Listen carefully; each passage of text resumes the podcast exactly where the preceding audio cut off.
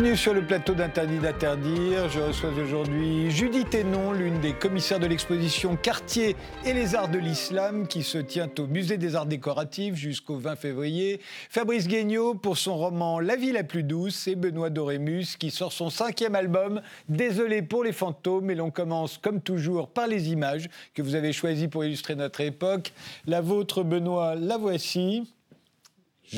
Je crois voir de quoi il s'agit, mais, mais précisez quand même. Bah, on voit beaucoup de choses, justement, c'est pour ça que je l'ai choisi, parce que pour résumer notre époque, je voulais quelque chose qui englobe un peu, c'est le cas de le dire. Donc on voit un petit bout de l'ISS à gauche, donc c'est une photo prise par Thomas Pesquet. Oui, là, alors il faut bien regarder, c'est tout en bas à gauche, il y a effectivement un petit panneau en métal. Voilà. C'est l'ISS. J'ai suivi de près ce qui, tout ce qu'il a mais fait. Mais je crois qu'il écoutait vos chansons dans. Alors aussi, il m'a fait ce petit cadeau, il m'a fait un petit clin d'œil de là-haut qui était incroyable, mais je le suivais avant ça. Et puis cette photo, pour moi, résume beaucoup de choses. On y voit la, fragilité de, la Terre, évidemment, euh, le climat qui nous affole tous. Et puis à la fois, je trouvais que ça renvoie vers la maîtrise de l'humanité avec la technologie euh, incroyable et le progrès avec une majuscule. Et, puis je trouvais, j'ai choisi aussi parce que ça m'évoque le, recul dont on manque souvent. Et je, je l'envie un petit peu Thomas Pesquet d'être là-haut et d'avoir cette vision d'ensemble sur cette petite bulle de savon euh, dans laquelle on vit. Et voilà, moi, c'est un recul que j'ai pas du tout au quotidien et je l'enviais pour ça. Fabrice Guignot, votre photo à vous Alors, moi, j'ai choisi une photo à moins que je me sois trompé de l'époque. Hein, c'est ça, on m'a demandé, parce que c'est pas vraiment. Oui, votre époque, vous, c'est les années 60-70, oui, vous n'en êtes jamais sorti. Hein. donc, ça, c'est, les, oui, c'est Pamplonne, donc la grande plage de Saint-Tropez dans les années 70, euh, apparemment ce que je peux voir d'après les vêtements, etc. Et c'est un des personnages, si j'ose dire, enfin, c'est une situation assez importante dans le livre, puisque c'est un lieu où, va se, où le, personnage va, va, va découvrir l'amour dans les bras d'une jeune fille de son âge. Et puis, c'est l'époque aussi que je dépeins euh, sur les, seins nus, qui ne sont pas très nus là, sur cette photo. mais c'était l'époque des seins nus sur la plage et, l'espèce d'exubérance des années 70 avec. Euh, les avantages et les, les défauts. On reviendra en effet et sur Saint-Tropez et sur les années 60-70 tout à l'heure. Vous, Judith, la photo. Alors, je vois qu'il y a de l'art islamique en bas. C'est une vue d'une des expositions qui ont lieu en ce moment dans 18 villes en France, consacrée aux arts de l'islam, qui s'appelle Un passé pour un présent. C'est une vue de l'exposition de Figeac. Et pour moi, ça illustre vraiment euh, l'envie et je le besoin de culture qu'on a en ce moment, après ces longs mois euh, sans musée. et le, le public est au rendez-vous, en fait. C'est un vrai succès populaire. Eh bien, commençons.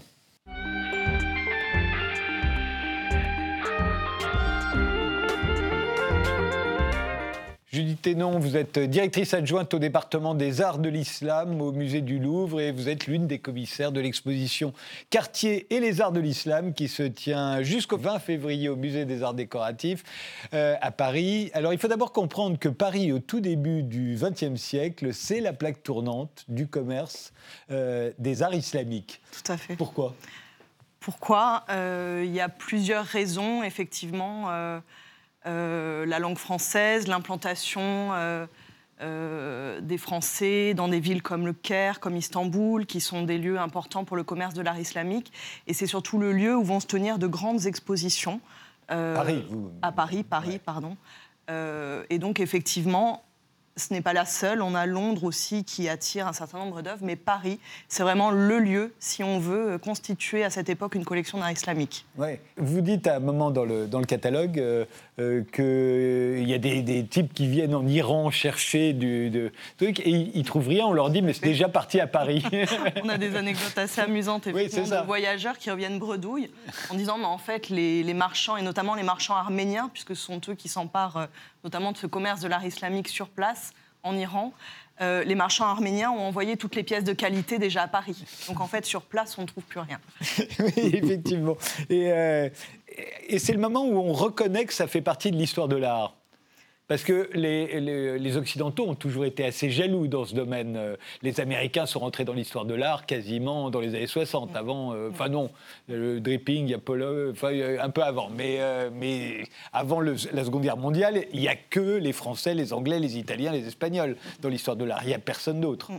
En fait, c'est vraiment au début de ce XXe siècle qu'on a un, petit courant d'amateurs qui vont essayer de, de, faire émerger les arts de l'islam comme une discipline scientifique. À travers des expositions. et la plus marquante est certainement celle qui est organisée à Munich en 1910 et qui est la première à présenter des œuvres d'art islamique sans accumulation, sans décor, où il y a une vraie rupture avec l'orientalisme des expositions précédentes. Mhm. Et là, on a des œuvres qui sont de très belle qualité, qui sont présentées sans, décor, pour leur qualité propre. Et c'est vraiment à cette date qu'on peut dire qu'on a... Euh, que, les arts de l'islam rentrent dans l'histoire de l'art véritablement, et ça va déclencher des passions, et notamment chez Louis Cartier, euh, qui, est à la fois à ce moment-là à la tête de la maison quartier. Mais restons sur les, arts euh, de l'islam. Vous dites également que, au fond, ça amplifie l'idée qu'on a à ce moment-là de la décadence de l'art occidental. Oui, tout à fait. On, est... on a l'impression qu'on est en décadence, alors que pour nous, rétrospectivement, on se dit que c'est une époque extraordinaire artistiquement. Alors, on, est dans des époques historicistes où on copie les, périodes précédentes, les périodes antérieures, et euh, on a l'impression qu'on est à bout de souffle et qu'on est à court d'inspiration. Et en fait, euh, ces amateurs justement qui vont utiliser l'art enfin, islamique pour essayer de donner un nouveau souffle à la création et pour fournir de nouveaux modèles aux artistes, et ça va marcher. Oui, ça va influencer les artistes, ça va influencer la décoration, ça va influencer la mode façon de s'habiller. Ça va influencer la joaillerie, notamment à travers Cartier. Les objets de luxe, pas seulement les bijoux. Hein. Cartier fait aussi des objets de luxe, des, boîtes de cigarettes, euh, etc. Tout ça va être, on va le voir, euh, emprunt euh, d'art islamique. Mais est-ce que les gens qui les achètent, est-ce que les gens à ce moment-là qui s'habillent de cette façon-là, est-ce qu'ils sont conscients Alors, pas toujours. En tout cas, pour les bijoux de chez Cartier, je ne pense pas. Euh, alors, c'est la grande époque où on fait des balles costumés, on s'habille, on fait euh, le bal des de, la mille et deuxième nuit. Euh, donc là, oui, bien évidemment qu'on est conscient. dans les décors aussi, c'est l'époque des ballets russes qui vont se jouer à Paris pour la première fois. Donc on joue chez Razad, voilà. Donc là, effectivement, on est conscient. Après, euh, je dois dire que... Là, par exemple, quand on voit ces objets, par exemple... Ce qui ressort de, cette, de l'analyse, en tout cas, qu'on a, enfin, de, de, cette recherche euh, dont, dont l'exposition est le résultat, c'est que très probablement... Euh, les formes utilisées notamment par la maison Cartier sont tellement intégrées qu'il n'y a pas forcément une conscience que ces objets sont inspirés par les arts de l'islam. Oui, c'est ça. Euh, il y a parfois même de pures copies. Parfois, on est très proche du modèle et d'autres fois, on, est très éloigné. Et je dois dire que euh, c'est notamment grâce aux dessins, vous montrez les dessins, euh, ce sont les dessins qui nous ont permis parfois de, de prouver notre hypothèse de départ. Parce qu'initialement, on se disait, voilà, est-ce que, c'est, est-ce que ce sont les arts de l'islam Est-ce que c'est pas l'Asie? Est-ce, que, est-ce qu'on se trompe pas en faisant le lien entre euh, euh, une, mosaïque et... Alors là, là c'est, plus évident, mais parfois ça l'est moins. Et effectivement, grâce au dessin, on a pu reconstituer tout le processus créatif et, et parfois apporter la preuve que la source d'inspiration, c'était bien une pièce d'art islamique. Et est-ce qu'on s'en inspire par nostalgie, un peu euh, comme Fabrice Guignot s'inspire des années 60, et il n'est pas le seul, on est dans une grande époque de nostalgie euh, euh, aujourd'hui en France. Est-ce que c'est de la nostalgie?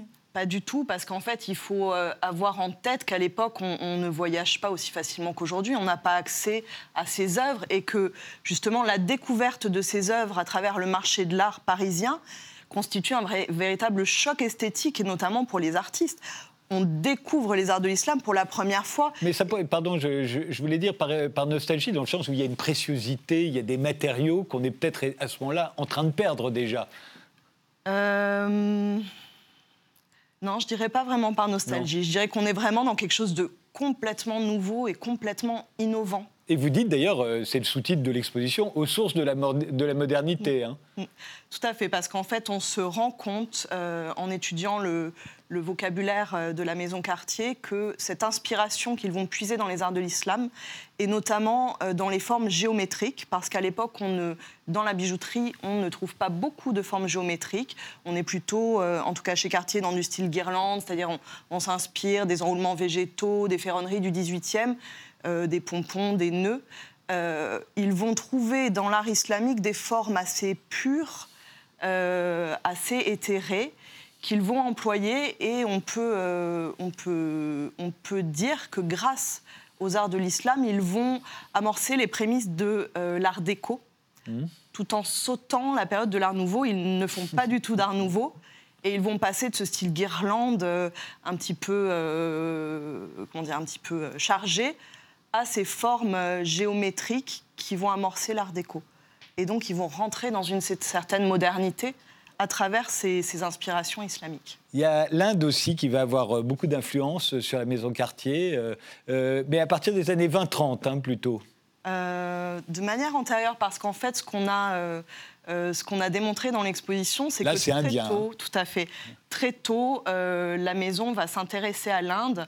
Euh, ils vont envoyer, euh, les frères Cartier vont envoyer Jacques, le, plus jeune frère, en Inde, faire un très grand voyage pour euh, nouer de- des liens étroits avec la clientèle des Maharajas, mais pas uniquement, également pour trouver des sources d'approvisionnement en pierres précieuses et en perles, parce qu'il sera ensuite à Bahreïn. Et il va rapporter dans ses valises de nombreux bijoux indiens que la maison va vendre parfois euh, tels quels. Donc ils vont faire plusieurs expositions à Londres, à Paris, à Boston, à New York, où ils vont vendre des bijoux indiens. Et ensuite, on voit qu'ils vont les modifier, euh, les transformer. Là, c'est le cas. hein. Là, Voilà, tout à là, fait. par exemple, c'est là, magnifique, ça. On est, oui, c'est vraiment magnifique. Là, on est devant un- le collier d'un grand, le bracelet d'un grand collectionneur d'art islamique qui s'appelle Sir Chester Betty, dont la bibliothèque est aujourd'hui à Dublin, euh, avec C'est une celui-là, grande collection, tout à fait. Alors, Sir Chester Betty amène les pierres que vous voyez, qui sont des amulettes euh, iraniennes. Euh, il amène les pierres et Cartier va réaliser ce bracelet qui est inspiré d'un modèle qu'il trouve dans un ouvrage qui, est consacré aux bijoux indiens, qui est écrit par Sir Thomas Handley. Et on a le livre dans la bibliothèque euh, de la maison, qui était un livre qui était accessible aux dessinateurs. Et, et on fait le lien du coup entre euh, cette inspiration euh, de, de cet ouvrage, le bracelet qu'il réalise avec des pierres iraniennes. Un côté Et- mondrian, Oui, couleur. Fabrice Guignot Non, je trouvais qu'il y a un petit côté mondrian. Dans le... Oui, mais c'est vraiment la modernité Ouais. géométrique. hein, Elle est, elle est, ce que vous montrez bien, en fait, dans, dans cette exposition. Tout le côté géométrique, Géométrique. qu'on trouve très moderne et très occidental, en fait, ça vient de là. et euh, D'ailleurs, c'est une question que j'avais envie de vous poser. On parle beaucoup d'islam en, en- en France euh, depuis quelques années. Je pense même qu'on n'en a jamais autant parlé. Euh, Vous, en tant que spécialiste des arts islamiques, est-ce que vous y reconnaissez? Est-ce que les, discussions, les débats qui peuvent y avoir, euh, avoir lieu sur l'islam ont un rapport avec l'islam que vous connaissez, vous? Non, parce que nous, vraiment, euh, on, traite de la civilisation islamique. C'est vrai qu'on fait parfois le mélange. Euh, quand on parle d'art de l'islam, on parle des arts qui se sont développés dans la civilisation islamique du, milieu du 7e siècle jusqu'au 19e siècle et qui sont d'ailleurs produites. La civilisation islamique, c'est une mosaïque de peuples, c'est une mosaïque de langues, c'est une mosaïque de religions. Et ce n'est pas un art uniquement religieux. Bien sûr qu'on a des pièces qui sont réalisées à destination euh, de, euh, de mosquées, de monuments religieux, mais pas uniquement. Euh, on a beaucoup d'objets de luxe produits pour des élites urbaines, des objets du quotidien aussi. Et quand on dit qu'il n'y a pas de représentation du visage dans les arts islamiques, c'est vrai? Regardez les photos qui défilent derrière nous. Je pense Oui, que ça- quand, si on revient au tout premier là, tableau, voilà. euh, ça m'a frappé quand j'ai vu les premiers tableaux. Il y a beaucoup euh, de figurations, effectivement. Il y a une, interdic- une interdiction de la figuration dans voilà, les, on en voit dans constamment. les lieux religieux, mais je veux dire, c'est une civilisation du livre. On, a, on connaît énormément de manuscrits, énormément de peintures. Ce sont ces peintures, justement, là vous avez des peintures qui proviennent de la collection de Louis Cartier, euh, sa collection personnelle qu'il constitue justement après avoir découvert l'exposition de Munich. Euh, et fait notable, c'est que cette collection, il va la mettre à disposition de ses dessinateurs pour les inspirer. Pardon, je m'é- je m'éloigne un petit peu. Et donc vous voyez que c'est bien sûr une civilisation aussi de l'image. On a énormément d'images, mais euh, le contexte, voilà, là on est dans, dans un manuscrit, dans quelque chose euh, qu'on regarde de manière intime. Quand euh, on, l'a dit, l'influence que ça va avoir euh, sur, euh, sur une certaine modernité est évidente. Ça va avoir de l'influence sur tous nos arts à nous, c'est-à-dire sur le cinéma. Vous avez retrouvé des traces à peu près dans tout? Alors, en tout cas, ce qu'on a, ce a pu démontrer, moi, c'est vrai que j'ai été surprise de voir l'ampleur que ça avait à l'époque, en dépouillant notamment des magazines de mode des années 10. Il y avait un véritable, une, une iranophilie incroyable. C'était la mode persane. euh, et ça infuse toutes les couches de la société. C'est-à-dire que c'est pas réservé à une élite. Là, on est face à des costumes de poirée, effectivement. Là, on est pour de la très haute euh, bourgeoisie. Mais même Madame Tout le Monde, si je puis dire, pouvait avoir son, euh, son, son sweat euh, à la mode persane et on, on le retrouve très bien dans la presse de l'époque. C'était incroyable. On appelait ça un sweat à l'époque Un sweater, sweater pour la Ah maison oui, et c'est pour ça, la le, ville. le mot c'était sweater, oui, déjà. Des- on, est- on commence à s'angliciser déjà euh, au tout début du XXe siècle, en fait. Les, les mots anglais euh, datent de là. Ça, les décors aussi. Oui. Euh, ça aussi, on s'en aperçoit, les décors sont imprégnés de, de- d'art islamique. Enfin, on appelle ça l'art musulman à l'époque. hein. L'art musulman, euh, ça, le, le- le- le nom évolue. euh, effectivement, on parle d'art musulman, on parle aussi d'art mahométan. euh, voilà. Euh, mais en tout cas, oui, on retrouve, euh, on retrouve cette influence à la fois, comme vous l'avez dit, dans le divertissement, dans le spectacle beaucoup, dans la mode, euh, dans la décoration d'intérieur, parce qu'on connaît des papiers peints notamment qui sont inspirés de ces miniatures persanes. Et donc ça, c'est vraiment lié à, à l'arrivée massive, en fait, entre les années 1906 et 1911, euh, de peintures et de manuscrits du monde indien et iranien qui vont arriver sur le marché de manière très importante parce que l'Iran, à cette époque-là, est confronté à la révolution constitutionnelle et que du coup, de nombreuses œuvres sortent du territoire à ce moment-là et des œuvres de très grande qualité. Oui, Donc, elles sont volées, vous voulez dire. elles sont pas forcément. Il y en a qui sont volées. Il y a aussi des collections privées euh, qui euh, profitent de, de cette période un petit peu mouvementée pour. euh, On avait dit la même chose au moment de l'invasion de l'Irak par les Américains, que énormément de pièces avaient disparu en Irak, qu'elles avaient été revendues. Est-ce qu'on commence à les revoir? Euh, Vous devez être attentif vous, euh, quand on voit des nouvelles pièces arriver. Est-ce qu'il y en a qui pourraient provenir des musées irakiens qui ont été pillés à l'époque? on, on fait toujours extrêmement attention, on surveille le marché. Il y a, il y a des équipes qui sont dédiées à cette recherche. De manière, euh, enfin, à plein temps, si je puis dire. Euh, je dois dire que moi, c'est pas euh, véritablement dans, Vous, c'est plus dans, ancien. dans mes missions. Moi, je, suis- puis moi, je suis plus sur le monde iranien. Mais oui, à cette époque, pour revenir à la question de, de la révolution constitutionnelle, oui, il y a des œuvres qui ont été volées. Elles sont identifiées. hein. Mmh. Euh, on sait qu'à cette époque, elles sortent illégalement du territoire iranien. Euh, et ce sont des pièces qui proviennent des bibliothèques royales. Est-ce qu'il y a des, des pièces à ce moment-là, que si on revient au début du XXe siècle, euh, les Français sont présents en Algérie, euh, est-ce qu'il y a des pièces qui viennent du Maghreb à ce moment-là?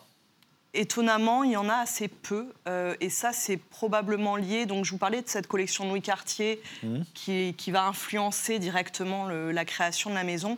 Louis, en fait, a véritablement un goût très marqué pour l'Iran et l'Inde. euh, et ça, on le voit très clairement dans les objets qu'il va collecter. C'est un grand bibliophile, donc sa collection d'art islamique, elle révèle aussi cette passion qu'il a pour les livres.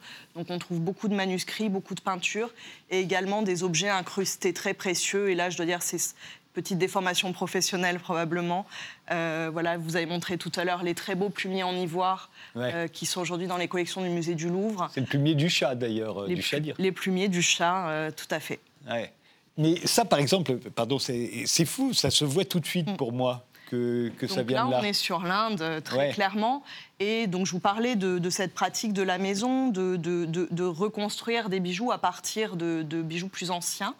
Euh, là, on est face à un collier hindou euh, qui, très probablement, a été constitué à partir de- d'un ou deux bijoux indiens qui ont été euh, modifiés et remontés tels que vous pouvez le voir. Mais vous trichez un peu, si c'est hindou, ça n'est pas musulman. Tout à fait. Donc, il est. Alors, la dénomination hindou, euh, c'est celle qu'on trouve. euh, La maison Cartier l'a enregistrée comme ça dans les livres de stock. Euh, on a, on a englobé en fait l'Inde au sens large en, en prenant le parti de se dire que l'Inde moghole avait aussi influencé euh, la- la- les bijoux euh, traditionnels. Les, euh, les Moghols, eux, étaient musulmans. Tout à fait. Et Euh, les là, voilà. les hein. fameux plumiers dont Les je parlais tout à l'heure, qui sont des objets vraiment exceptionnels. Et aujourd'hui, ce sont les deux seuls objets, puisqu'il y en a aussi une peinture, de cette incroyable collection de Louis Cartier qui sont conservés sur le territoire national. Tout le reste a été dispersé euh, beaucoup aux États-Unis et dans. Benoît Dorémus, un commentaire? C'est pas facile parce que j'étais en train de me dire, il y a, il y a pour moi des univers parallèles de, de- de- de gens passionnés et moi je découvre tout ou quasiment. Donc euh, non, non, ça, me- ça- ça me semble richissime comme euh, univers. Euh, je- J'ignorais pas totalement le- ayant longtemps travaillé dans un magazine de mode, hein, Florence Marie-Claire, donc j'étais un peu au courant de. Mais je, dois dire que je suis assez fasciné par le. L'importance, je l'ignorais un peu comme, comme toi, euh, comme vous, l'importance de, de, de l'art islamique dans le, dans le, dans l'art de, quartier, quoi, dans le, bah, terreau. C'est une mm. recherche qui est complètement nouvelle. Enfin, pour euh, l'exposition, on a, avec euh, mes collègues, je suis pas toute seule, notamment avec Evelyne Possémé, on a travaillé pendant quatre ans. Euh, dans ah les archives de la maison. Et au départ, c'était une intuition que vous aviez. Alors, je dois dire qu'elle n'est pas de nous. Euh, je... Ah bon euh, L'idée de départ, en fait, c'est Pierre Renero, qui, qui, est le directeur du style de la maison Cartier, qui avait vu, qui avait vu et qui avait identifié un lien avec les arts de l'islam. Et il est arrivé avec ce sujet en disant voilà, on aimerait faire une exposition on vous livre ça et on vous ouvre nos archives. Et, il faut dire qu'ils ont euh, des archives euh, assez incroyables. Et donc on a, on a plongé pendant quatre ans dans les archives de la maison et également euh, dans le fond de l'un des dessinateurs importants de la maison qui s'appelle Charles Jacot, qui est conservé au musée des beaux-arts de la ville de Paris, le Petit Palais. Mmh. et grâce à ce fond de dessin et grâce à tout ce qu'on a découvert dans les archives, on a pu montrer, prouver que effectivement euh, les arts de l'islam ont eu un, impact euh, extrêmement important sur les créations de la maison quartier, mais vous le disiez sur d'autres. Oui, parce que regardez, quand on voit ces motifs-là qui sont typiquement euh, islamiques, euh, quand on va dans les, mm. les palais d'Al-Andalou, euh, en, Andalousie, mm. dans les palais arabes, on est frappé effectivement par ces répétitions mm. qui nous semblent de, tout à fait des années 20. on a l'impression que c'est un. Alors voilà, ça aussi. On se dit, ça c'est le début du XXe siècle en Europe, mais en fait non, c'est le 15e, le 14e dans l'Empire dans arabe. Oui, mais c'est vrai qu'ils ont tellement. Enfin, ces formes ont été intégrées à leur répertoire et je dois dire qu'ils les utilisent encore aujourd'hui, mais ils les utilisaient sans avoir la conscience de leur origine. Elles, étaient euh, assimilées en quelque sorte euh, au répertoire des formes de la maison. Euh, et du coup, cette exposition a permis d'apporter la preuve de leur origine et aussi de, de l'importance, de l'impact de cette découverte sur les artistes. Parce qu'effectivement, on a complètement oublié euh, l'importance euh, et l'impact de, oui, parce qu'on l'a beaucoup dit sur, euh, sur l'art nègre, sur l'art africain en général, sur l'art nègre en particulier. L'art du Japon aussi. Le Japon sur Van Gogh, et ça, on a oublié. C'est encore un champ qui reste à défricher, effectivement. Et, la rupture est nette avec ce qu'on a appelé l'orientalisme au XIXe siècle, où les peintres allaient peindre des, des, scènes de bordel, euh, mm. euh, et c'était souvent l'occasion de, peindre des femmes nues. Oui, la rupture, elle n'est pas nette parce que l'orientalisme perdure au XXe siècle. Par contre, ce qu'on a, je pense, réussi à montrer dans l'exposition, c'est qu'il y a une émergence d'un autre courant euh, qui va puiser justement dans les arts de l'islam pour, pour réaliser des créations euh, imprégnées de modernité qui vont vraiment s'inscrire dans la modernité.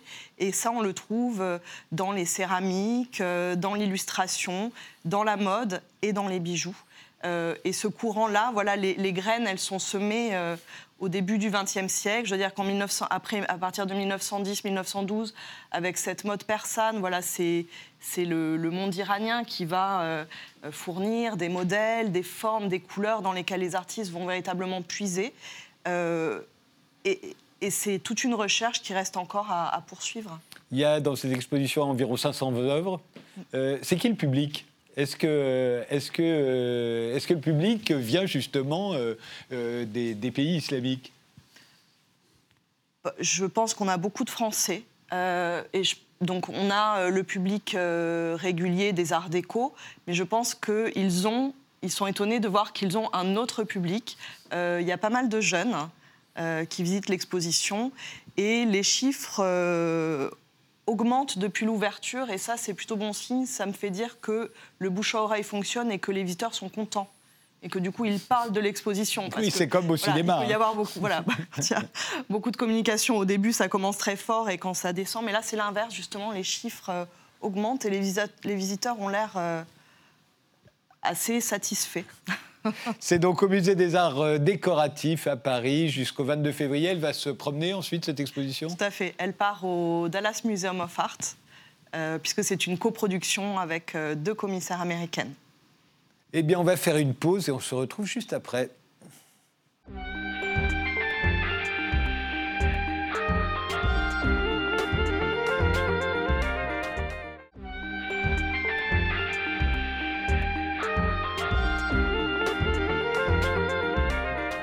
Fabrice Guignot, vous êtes journaliste et écrivain. La vie la plus douce est un véritable roman d'écrivain, même si c'est un roman sur le relâchement de la bourgeoisie, euh, comment elle est passée du fauteuil Louis XVI au canapé où l'on s'enfonce, puis au pouf sur lequel on se vautre, et enfin à la moquette où l'on s'assoit en tailleur avant de s'allonger de tout son long. Et ce grand relâchement euh, s'est opéré dans tous les domaines au fond, hein. la tenue, euh, le langage, les mœurs, la morale, l'éducation.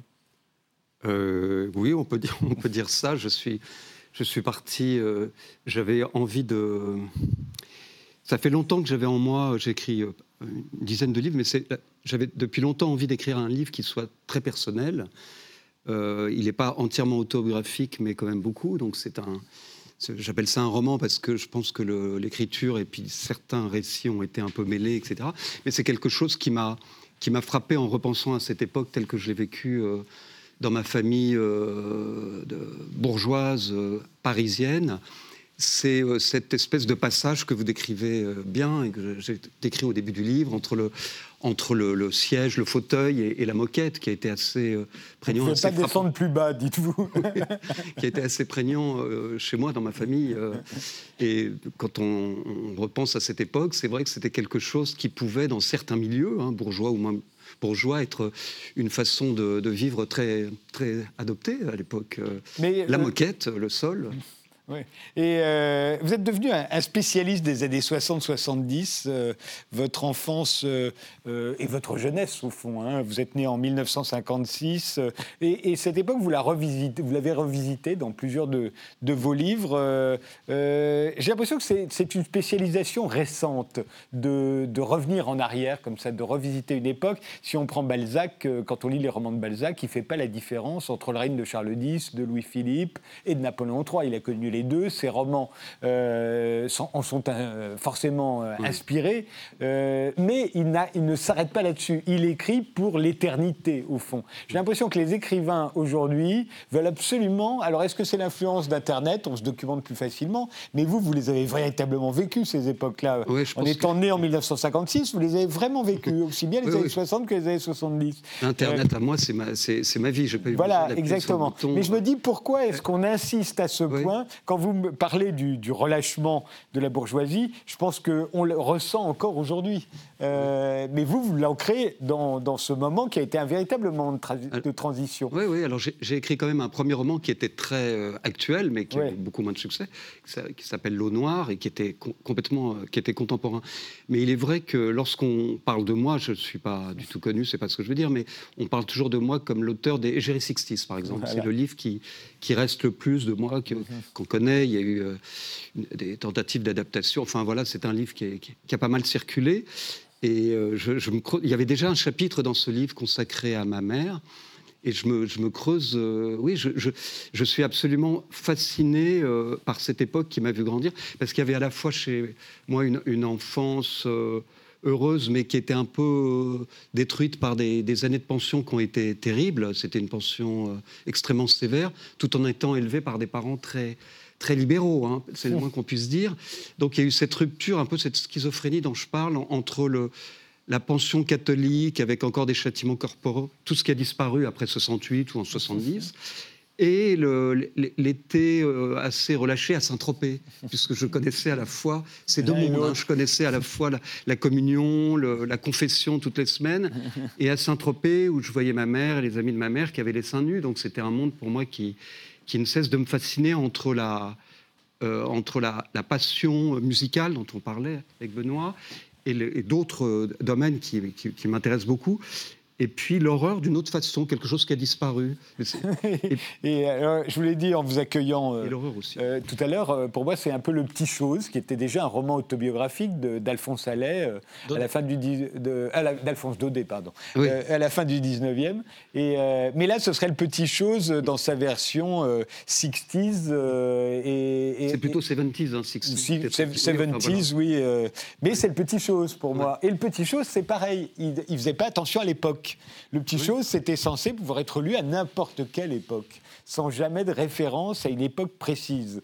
Ah j'espère que, que ce, ce, roman peut être aussi lu comme quelque chose d'universel sur la. Oui, mais sur toujours inscrit dans une époque quand même. c'est moi, ce qui m'intéresse, c'est pourquoi on se spécialise dans des époques ah. aujourd'hui? Pourquoi on ne veut plus écrire de livres? Vous auriez pu raconter la même histoire sans insister euh, sur euh, les acteurs, les, les, les, les, tout ce qui date au fond. On aime que nos romans datent aujourd'hui Ah, alors, c'est une petite critique en, en Non, vous trouvez que c'est daté Non, moi je ne trouve pas, parce qu'il se trouve que c'est très très bien fait là, et que chez vous c'est justifié. Mais je me demande toujours pourquoi on, se, crée cette complication, au fond. Oui, oui, c'est vrai. Alors, est-ce que.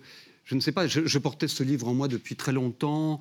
Euh, des proches me poussaient à l'écrire parce qu'ils connaissaient aussi le, l'envers du, du, décor, c'est-à-dire euh, derrière euh, les fastes d'une certaine bourgeoisie du 7e arrondissement, euh, des, une, adolescence, une enfance, une adolescence qui avait été assez compliquée quand même. Oui, on puisse dire. voire, assez malheureuse en fait, réellement malheureuse. on s'aperçoit qu'on peut être, euh, on, se dit oh là là quelle chance il a dû avoir, pas du tout. Non, et oui, je, trouve ça toujours crétin les gens qui pensent que le qui a, une prime au malheur, euh, spécialement dans un milieu social, etc. C'est quelque chose. Lorsqu'on est enfant, hein, après on peut se construire adulte, on est libre de ça. Mais lorsqu'on est enfant, je pense que c'est quelque chose, la, la, hélas, la mieux partagée du monde. Après, il y a des. Mais, mais euh, pour revenir à ça, je trouvais en plus que c'était une époque romanesque que je trouve euh, très intéressante parce qu'il y a une libération des, des mœurs, etc dont on bénéficie toujours, qui est par ailleurs, euh, ailleurs très bonne, qui a été très bonne. Mais d'un autre côté, il y avait ce que j'ai analysé avec le temps, quelque chose d'horrible, un peu dans une politisation extrême euh, d'amis, de, gens que je connaissais qui étaient maoïstes ou qui, qui, qui, qui, euh, qui voulaient que j'adhère au parti de Pol Pot. Et puis en même temps, il y avait tous les gens qui prenaient beaucoup de drogue. Il y avait un côté monstrueux en même temps, c'est ça que je veux dire. Il, y avait, il y avait... Mais il y a euh, l'aspect autobiographique. Vous dites à la fois c'est un roman autobiographique et c'est pas un roman autobiographique. J'imagine que vous avez dû romancer certaines choses. Néanmoins, on se dit quand on lit que c'est forcément autobiographique. Donc c'est particulièrement réussi dans ce domaine. ça ça ne doit pas être rien de tout déballer. Euh, vous parlez de, l'autodestruction de votre mère, euh, euh, vous parlez de votre père, vous parlez de vous, de vos, frères et sœurs. c'est pas rien, quoi. Non, la partie la plus difficile pour moi, peut-être, je ne sais pas si vous en êtes rendu compte, c'est de parler de moi aussi, pas forcément bien, c'est ça. Pour moi, un, livre intéressant, moi j'ai été longtemps critique littéraire, je le suis toujours, euh, c'est quand même les livres qui mettent en danger l'auteur. C'est pas, euh, je, ne me contente pas de me plaindre, et je me plains pas d'ailleurs, parce que j'ai un côté un peu indifférent à tout ce qui m'arrive, mais je, je, je, voulais aussi montrer que j'étais assez faible, un petit peu lâche, un peu velléitaire, un peu, un peu mou à cette époque-là. voyez, quand je oui, ça fait partie du vrai roman autobiographique, du roman d'apprentissage aussi, parce que c'est un roman d'apprentissage. Peut-être comme, comme Petit Chose que j'ai pas lu euh, depuis l'adolescence. Mais justement, c'est là où c'est pas facile. C'est pas, pas facile de déballer tous ces secrets au fond. Non, non. Et d'ailleurs, on m'a demandé, euh, on m'a demandé si j'avais fait une, psychanalyse avant. Et une journaliste, et je n'ai pas fait de, psychanalyse. Justement, d'ailleurs, après l'avoir lu, je me suis dit, mais pourquoi êtes-vous devenu journaliste? Je me suis dit, vous auriez été une fille, vous auriez sûrement fait psy.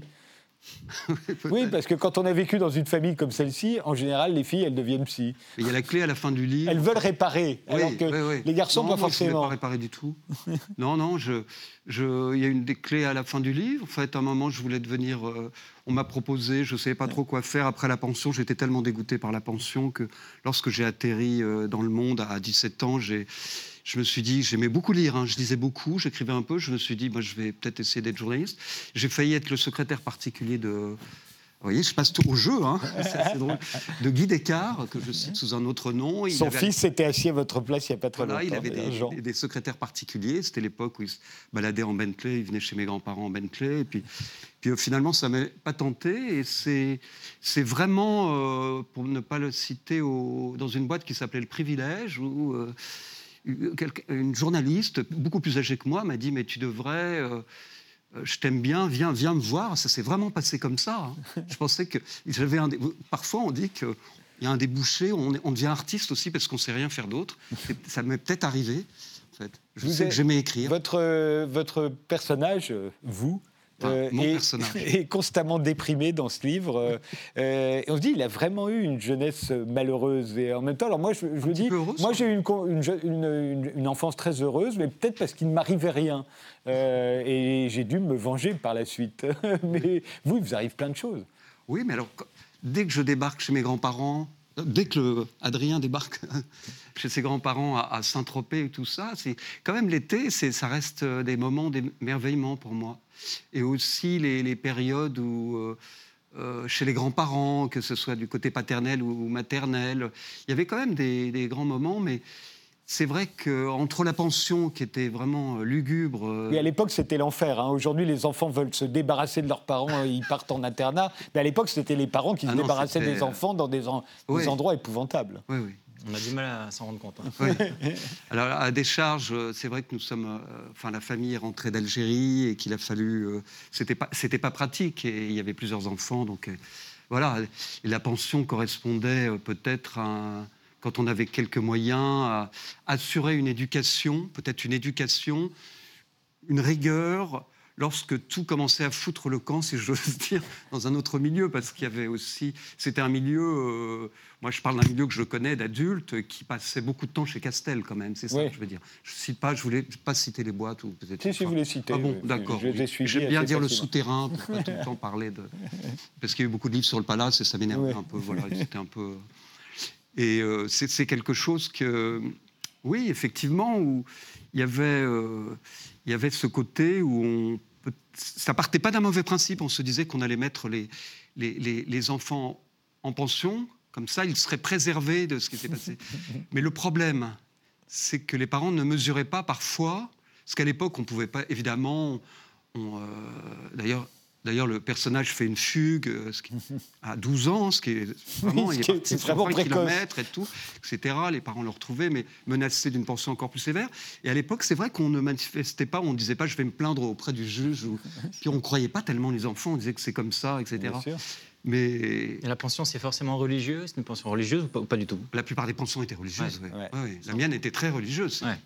Oui c'est là où je reviens au début, euh, ce, relâchement à la fois dans la tenue euh, que vous, que vous euh, décrivez en détail avec le passage du fauteuil Louis XVI à la moquette, mais aussi dans tout le reste. C'est à partir de ce moment-là, enfin ça a dû commencer chez certains bien avant, mais, mais on voit qu'il y a un relâchement. Et si aujourd'hui les enfants parlent si mal, c'est parce que leurs parents, nous, on leur a mal parlé, etc.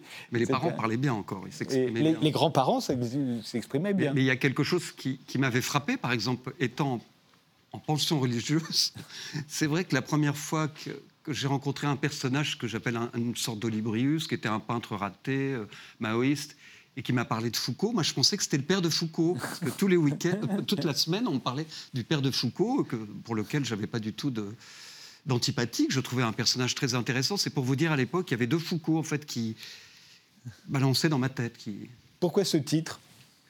C'est sorti de la, phrase d'un de mes grands-pères qui, quand ça n'allait pas, je, j'allais, enfin, je le voyais, il était toujours... Il me disait, la, vie la plus douce, c'est de ne penser à rien. Et c'est une phrase qu'il avait trouvée dans Montaigne. Et après, quand j'ai... Euh, pensé à ce titre, donc je la cite, j'ai vu que c'était Montaigne, on le sait, reprenait beaucoup, ça vient de Sophocle. Ça vient de. Et je trouvais que c'était une phrase qui résumait bien. Euh. Oui, mais il y a aussi le côté, je pense que c'est vous vraiment sur la photo Oui, c'est moi. Et, euh, et, c'est vrai aussi qu'il y a toute cette idée de douceur qui est liée aux années 60 et depuis la douceur de vivre, la Dolce Vita de, de, Fellini. Et en fait, à chaque fois, ça montre une, ça montre une décadence. Euh, l'idée de douceur et, et l'idée des années 60 est liée à la décadence chez nous. Oui, pour ça peut-être que j'ai voulu euh, aller, euh, le personnage va voir Mario Adorf, qui est un acteur très connu à l'époque. Euh, acteur italien, italien. allemand d'origine, mais qui, tenait des, qui jouait dans le cinéma italien. Dans lequel le héros, va, qui est un peu mon double, va habiter quelque temps à Rome. Il est à la recherche aussi, inconsciemment, de cette chez Vita, parce que Mario Adorf lui présente des personnages déjà qui, qui, sont un peu moins oui, qui sont toujours célèbres, mais qui ont connu la, les fastes des années 50. Il est fasciné par ça, parce qu'Adrien, euh, ses parents sont euh, assez proches de. ont bien connu Brigitte Bardot. D'ailleurs, je trouve qu'il y a un portrait de Saint-Tropez qui est vraiment réussi. Et, je ne l'ai pas connu, Saint-Tropez, à cette époque-là, mais je trouve euh, très souvent la façon dont on a de décrire Saint-Tropez est tellement fausse que je me dis, vous, vous avez dû je toucher juste. qu'il n'y a aucun roman sur Saint-Tropez, pratiquement. Mais parce que tout est, tout est lamentable. tout est, ce ne sont que des enfilades de clichés quand on parle de Saint-Tropez. Et c'était un mélange, en fait. Il y avait des artistes, il y avait des gens. Euh, je parle de Samy Frey, tous ces gens-là qui. Euh, qui était aussi là-bas. Euh, c'était une, époque aussi. Euh, oui, oui, c'est pas que les bikinis sur la plage. Hein, c'était. Puis j'aimais bien décrire tous ces, ces, gens qui gravissaient autour de mes parents, tous les journalistes de match qui ont disparu, tous ces gens qui étaient, tous les copains. On appelait ça des copains à l'époque. C'était à l'époque de match aussi. Oui, oui, absolument. Bien, ça vient de sortir de chez Grasset, la vie la plus douce. C'est signé Fabrice Guignot.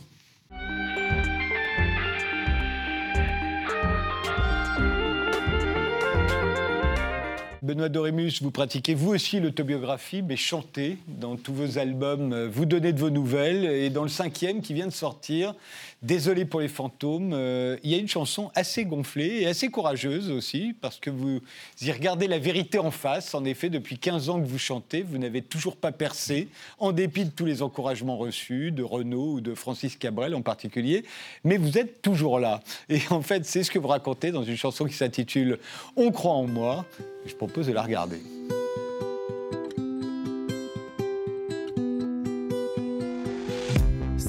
Ans que je vide mon sac, ça fait 15 ans que je vide mon art, 15 ans que je tiens la note, ça fait 15 ans que je tiens la barre. Pour venir à vous, je navigue à vue. Je n'ai pas la nostalgie de mes débuts. Je dis non, non quand on me demande si j'ai disparu. Je dis oui, oui quand on me demande si je suis connu. Sur les photos, j'ai l'air d'un gamin. Renaud Benito, copain, copain. J'ai le même amour pour la chanson, juste indexé sur l'inflation. Dictionnaire de rimes, de synonymes. Mon grand Robert, ma petite routine. Je mets des synapses en compétition, à fond, les yeux au plafond. Si j'étais si chanceux, tu m'aurais déjà vu. Mais si j'étais si mauvais, j'aurais pas tenu. Ça fait si longtemps, j'ai même plus d'angoisse. Je les ai blasés tellement le temps passe. Benito, bientôt un nouvel album. Benito continue, il faut, il faut. Elle est plus si légère, ma guitare en bois. Ça fait 15 ans qu'on croit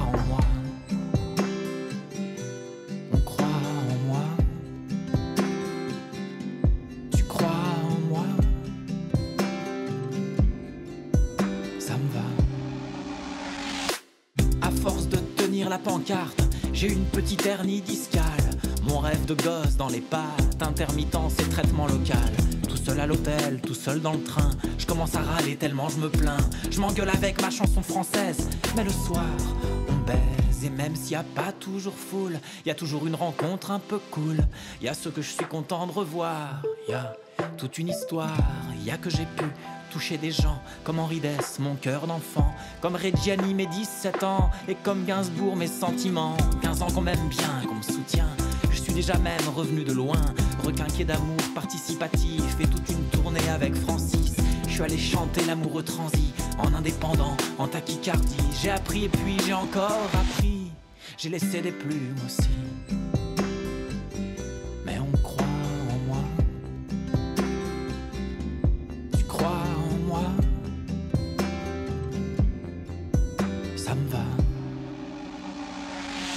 Beaucoup d'appels et peu d'élus.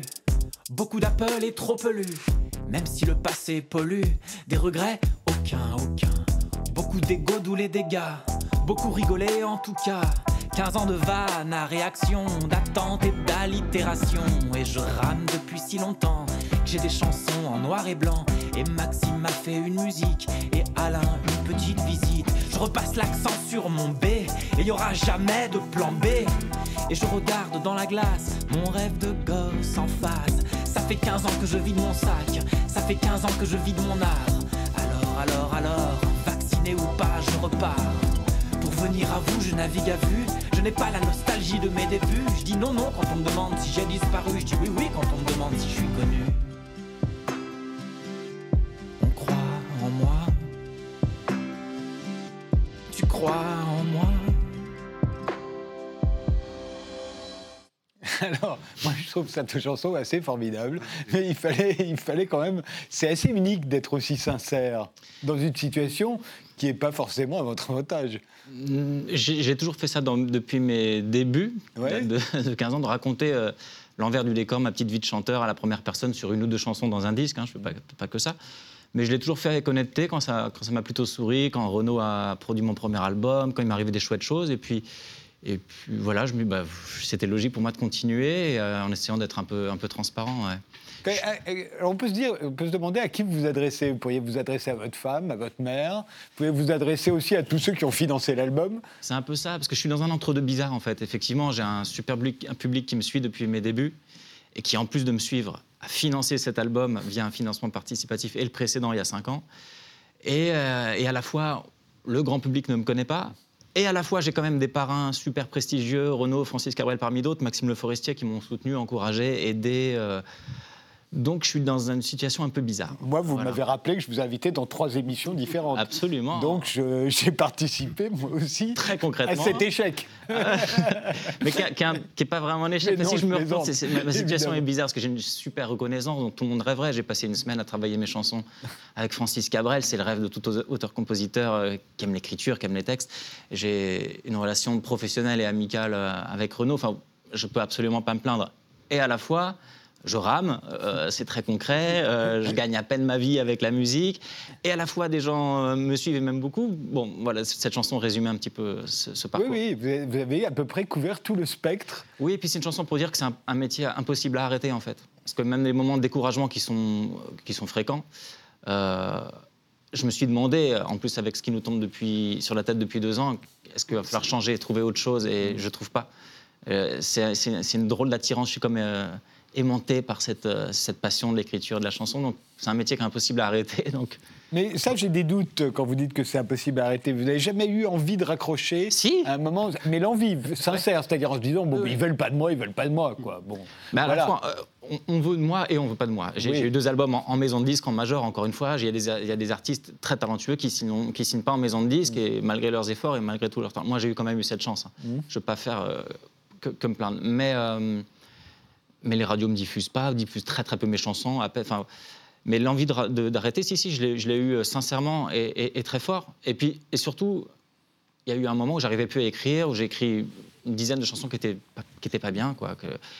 et donc je me suis dit bon bah si j'en ai un petit peu marre et si en plus les nouvelles chansons sont pas bien, ok bah alors c'est une période qui dure quelques mois. Et puis et puis pouf, on rouvre un jour un dossier dans l'ordinateur, ah, on relit un brouillon, mais en fait c'était pas mal, il faut peut-être que j'aille au bout de celle-là, puis on y passe quelques heures et puis bon bah ça fait deux chansons terminées, puis on les essaye sur scène. Ah, puis on m'en parle, et puis on m'envoie un petit message, et puis on, on me demande quand je sors un nouvel album. C'est pour ça que je dis que c'est impossible à arrêter, c'est qu'il y a la passion de l'écriture seule puis, avec soi. et- Peut-être aussi parce qu'on est à une époque où on est en lien avec ses, avec ses, ses supporters. euh, Ouais, ouais, ouais. euh, autrefois, ça n'arrivait pas. Il n'y avait pas les réseaux sociaux, il n'y avait pas une communication directe. Ça passait par une maison de disques. On écrivait aux chanteurs. Ouais, mais- j'ai un peu connu cette transition. Moi, mon premier album, c'est 2006-2007, et les réseaux sociaux étaient euh, naissants. C'était MySpace à l'époque, ça paraît un- être un dinosaure. Donc, j'ai pas connu vraiment l'avant. J'ai connu cette période un peu transitoire, mais maintenant les réseaux sociaux sont, sont omniprésents. Et c'est ça qui m'a poussé à, me lancer dans l'aventure d'un nouvel album. Celui-là, c'est que au lieu de me demander euh, quand est-ce que tu sors un album, dans les nouvelles que je recevais, c'était quand est-ce que tu refais un financement participatif? les gens en avaient un bon souvenir, ils étaient contents d'avoir aidé concrètement un artiste. Et euh, voilà, un message, deux messages, dix messages. Et puis je me suis dit, bah oui, il y a des gens qui attendent et les chansons sont prêtes. Alors oui, le chemin est un peu plus compliqué. Mais vous avez l'air de dire dans cette chanson, euh, ça fait 15 ans que je vis de mon art. Mais on peut vraiment en vivre sans vendre beaucoup de disques, et alors que les salles sont souvent pas pleines, comme vous le dites aussi. Alors ou- oui, on- on- j'en vis, j'en vis euh, chichement, mais j'en vis tranquillement. Je, je vis à Paris et j'ai de quoi payer mon loyer, donc encore une fois ça va. Mais mais j'en vis pas comme on vivait, quand comment vivent certaines vedettes. Mais Oui, c'est moi, les, les concerts me font vivre. Oui, quand même. Euh, ouais, ouais, on est dans un beau pays, on a l'intermittence du spectacle, n'est-ce Voilà. pas Moi, je, je- je suis très reconnaissant de ça. Euh, la SACEM nous soutient, on a un peu de droit d'auteur. Enfin, voilà, quand, on bosse dur et qu'on qu'on- et qu'on s'accroche, euh, on en vit. En France, en tout cas, je crois qu'il y a des pays où c'est plus compliqué. Je crois que les, en Angleterre, où il n'y a pas ces statuts-là un peu, un peu, pro- un peu protecteurs, euh, c'est- plus difficile, même quand on a du succès, de- d'en vivre convenablement. Et alors, est-ce que vous vous interrogez en vous disant où est-ce que j'ai pas fait ce qu'il fallait faire, ou euh, où j'ai pas eu de chance euh, À un moment, c'était à deux doigts. Et voilà, on est obligé de se poser les questions Ouais. quand on est comme vous. on, on peut refaire un petit peu le film quelquefois, mais à chaque fois que je refais le film, je, très vite ça s'équilibre parce que je fais la liste des choses géniales qui me sont arrivées. Encore une fois, Renaud a chanté une de mes chansons. Enfin, je peux, je peux raconter 10 choses comme ça qui sont des cadeaux Oui, de la vie. Renan Luce vous prend en première partie. Voilà, euh, voilà, euh, et puis on- et, et Francis Cabrel aussi. C'est ça, et puis j'ai une, une chouette reconnaissance dans le métier, dans le métier, dans, dans le- ce, ce petit milieu quand- qu'est qu'est la chanson. On connaît mon nom, puis on m'aime bien. Je pense que j'ai laissé des bons souvenirs à droite, à gauche, et puis j'ai des bons copains. Euh, donc quand on fait un film, c'est- difficile. Et puis sans vouloir, euh, non, regretter, non, parce que quand j'écris, euh, je, bosse dur, ça c'est la moindre des choses, mais j'y passe un temps fou et ça peut pas laisser de place au regret de, bosser tout simplement et de, rien lâcher et puis de, traverser la France avec ma guitare. C'est ça qui me, pousse à continuer aussi, c'est le fait de ne pas avoir de regrets justement. Et puis il y a tous les exemples aussi de tous ceux qui, alors dans la chanson ou au cinéma ou dans, ou dans la littérature, ceux qui étaient en se disant, bon, là, c'est le, dernier, j'arrête après celui-là si ça marche pas. Et puis, paf, ça marche. Ah J'imagine. Mais il y a plein, je pourrais vous faire une liste invraisemblable, de gens plus âgés que vous, d'ailleurs. vrai. Dans les faux adieux, je me méfie. Et je me méfie de moi-même aussi, parce qu'il y a cinq ans, je pensais justement que j'y retournerais pas. Et là, me, me revoici. Donc là, je, me fais cette promesse à moi-même. Il faut, faut, faut, pas croire que ça reviendra jamais. En fait, ça revient. J'en parlais avec justement des artistes prestigieux. Maxime Le Forestier, il y a 2-3 ans, quand je lui disais que j'arrivais plus à écrire, que ça sortait, enfin que c'était laborieux, me racontait que Nougaro, Claude Nougaro appelait ça la torture sublime. Et il voulait dire que là, qu'on y retourne quand même, même si ça fait mal. Et je me suis rendu compte que cette douleur dans la création, elle est commune à tout le monde en fait. Euh, Mais je parlais plus au, fait que le, fait de percer, enfin percer, mm. être enfin regardé pour ce que l'on est, euh, et, ça peut venir à n'importe quel moment, même tardivement ah, parfois. ça, rien. Et, souvent à un moment où on croyait que c'était fini, quoi. C'est possible. Peut-être c'est comme l'amour, c'est quand on s'y attend le moins que ça vous tombe dessus. Franchement, je ne sais pas. Je ne crois pas non plus. Moi, je fais un, art, euh, justement, dont on parlera probablement pas dans 600 ans. C'est un peu un art de l'instantané, la chanson. C'est des chansons euh, qui doivent écrire l'époque. Je ne suis pas sûr que le succès arrive à 60 ans non plus, mais, mais peut-être que, ce sera, peut que ce sera la chanson écrite pour quelqu'un d'autre qui, me permettra de continuer, euh, parce que j'aime aussi ça, écrire pour les autres. Alors, c'est un métier riche quand même. C'est pas que être auteur-compositeur avec sa guitare sur scène. C'est un métier large et, et, riche. Et donc, voilà, il y, a plusieurs choses à faire. Désolé pour les fantômes, euh, c'est le titre du cinquième album. Euh, merci encore, merci tous les trois d'avoir participé à cette émission. Merci de nous avoir suivis et rendez-vous au prochain numéro.